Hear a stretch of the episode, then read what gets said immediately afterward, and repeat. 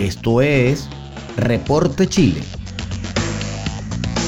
Por Noticias Digital 58, periodismo web de verdad. Bienvenidos al resumen informativo de Noticias Digital 58. Les saluda desde Santiago de Chile Saray Torres. Iniciamos de inmediato, sean todos muy bienvenidos. Fiscalía y PDI desarticulan banda dedicada al tráfico de migrantes en la región de Tarapacá. La Policía de Investigaciones detuvo a cuatro miembros de una banda que se dedicaba al tráfico de migrantes en la región de Tarapacá, liderada por una profesora venezolana. Según información de la Fiscalía, la organización criminal le cobraba una suma de dinero a los extranjeros por trasladarlos desde la frontera a un hostal ubicado en Pozo Almonte y por entregarles documentación falsa para que continuaran su viaje hacia el sur del país. El fiscal Hardy Torres explicó que gracias a información obtenida por algunas de las personas que cayeron en manos de esta banda y al trabajo policial con seguimientos y escuchas telefónicas realizadas por la Brigada de Trata y Tráfico de Personas, pudimos determinar la existencia de una asociación que operaba desde septiembre del año pasado y tenía por finalidad el ingreso a Chile por pasos no habilitados de ciudadanos extranjeros y su internación en el país. Todo ello mediante el pago de dinero, facilitando además la documentación que dichas personas necesitaban para su desplazamiento dentro del país, la cual era falsa.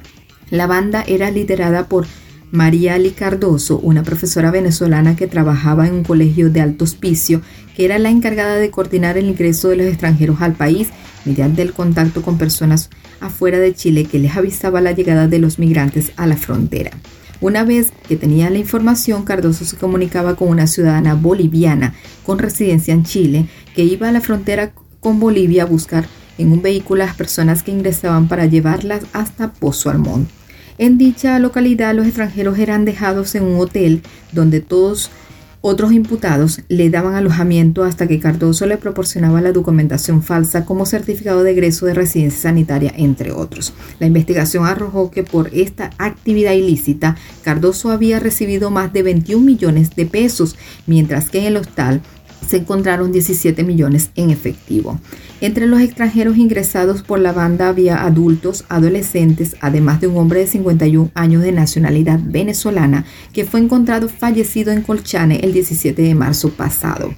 En total, cuatro personas fueron formalizadas por el delito de asociación ilícita y tráfico de migrantes agravado, mientras que Cardoso además por falsificación de documentos públicos. El juzgado de garantía de Pozo Almonte acogió la solicitud de la Fiscalía y decretó la prisión preventiva para todos los imputados y decretó un plazo de investigación de 90 días. Permaneciendo en el tema, diputados UDI pidieron máxima urgencia para proyecto que aumenta sanciones por el tráfico de migrantes. Durante esta semana, la Policía de Investigaciones PDI desbarató a una banda de nueve personas que se dedicaba a ingresar a migrantes a Chile ilegalmente, cobrándoles un monto de 200 dólares. De esta forma, se ha reportado que un total de 3.600 personas han entrado a nuestro país en los últimos siete meses. En este contexto es que los diputados de la UDI Renzo Trisotti y Juan Manuel Fonsalida hicieron un llamado al gobierno para otorgarle urgencia al proyecto de ley ingresado en el Congreso en el 2019 que busca aumentar las penas por el delito de tráfico ilícito de migrantes y trata de personas. Este último considerando que la actual legislación castiga a quienes actúan como coyotes en la frontera con una pena de delito simple, arriesgando entre 541 días y 5 años y sin que necesariamente dicha condena sea cumplida en la cárcel. En esta línea, la iniciativa de los parlamentarios oficialistas modifica la calificación de este tipo de actos, pasándoles de delito simple a crimen con penas que van entre 5 a 15 años de presidio efectivo. En los últimos años vemos que ha aumentado la presencia de coyotes en la frontera norte de nuestro país, que actúan con total impunidad y no solo se dedican a trasladar migrantes, sino que muchas veces están vinculados con organizaciones de tráfico de drogas y armas, advirtieron los diputados de la UDI. Por lo mismo es que ambos congresistas insistieron al Ejecutivo a respaldar el proyecto que aumenta las penas para quienes se dediquen al tráfico de migrantes, advirtiendo que ante este tipo de personas que juegan con la ilusión y se aprovechan de la vulnerabilidad de las personas, le debe caer todo el peso de la ley y debe ser condenados con penas ejemplares. Avanzamos en nuestro portal web digital58.com.be. Chile registra 763 nuevos casos de COVID-19 este viernes. El Ministerio de Salud MinSal entregó durante la mañana de este viernes un nuevo balance de COVID-19. En su informe se confirmaron 763 nuevos casos, sumando 1.632.441 desde el inicio de la pandemia. De los nuevos casos, 514 corresponden a personas que desarrollan síntomas y 203 son asintomáticos. En tanto, 5.324 pacientes están en etapa activa del virus, es decir, en el periodo contagiante de la enfermedad. El Departamento de Estadísticas e Información de Salud, DEIS, informó la muerte de 42 pacientes, por lo que la cifra de fallecidos aumentó a 36.566. Por otro lado, la información que se dio fue de que 898 pacientes están internados en unidad de cuidados intensivos UCI de todo el país, de los cuales 698 están conectadas a ventilación mecánica invasiva. En relación a la red integrada de salud existen un total de 507 camas críticas disponibles. respecto a la red de laboratorios y a la capacidad diagnóstica, se informaron los resultados de 55.028 exámenes PCR, alcanzando a la fecha en total 19.108.868 analizados a nivel nacional.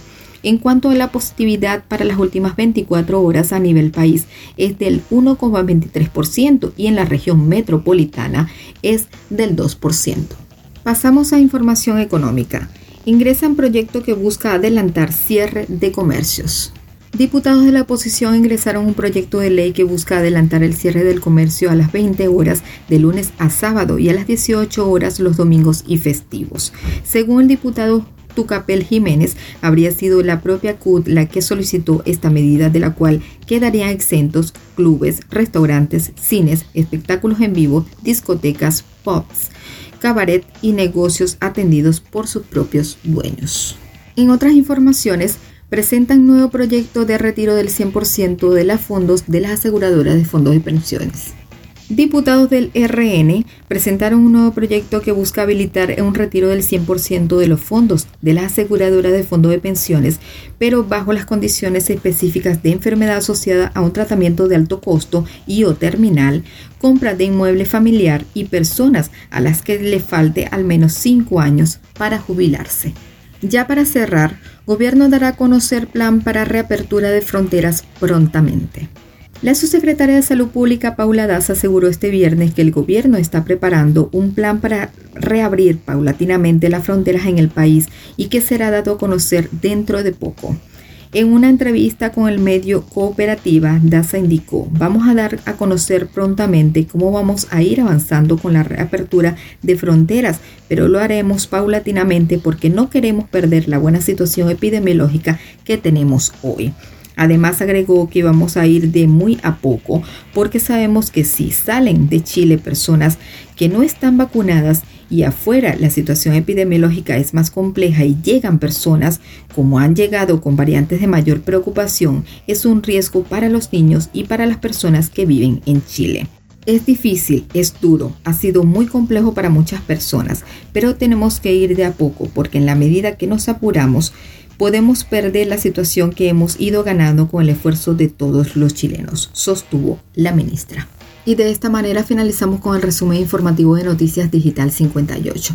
Recuerda que puedes seguirnos a través de Instagram arroba digital-58. Además puedes suscribirte a nuestro canal de Telegram Noticias Digital 58. Somos digital58.com.be Periodismo Web de Verdad. Desde Santiago de Chile se despide Saray Torres. Nos escuchamos en una próxima entrega.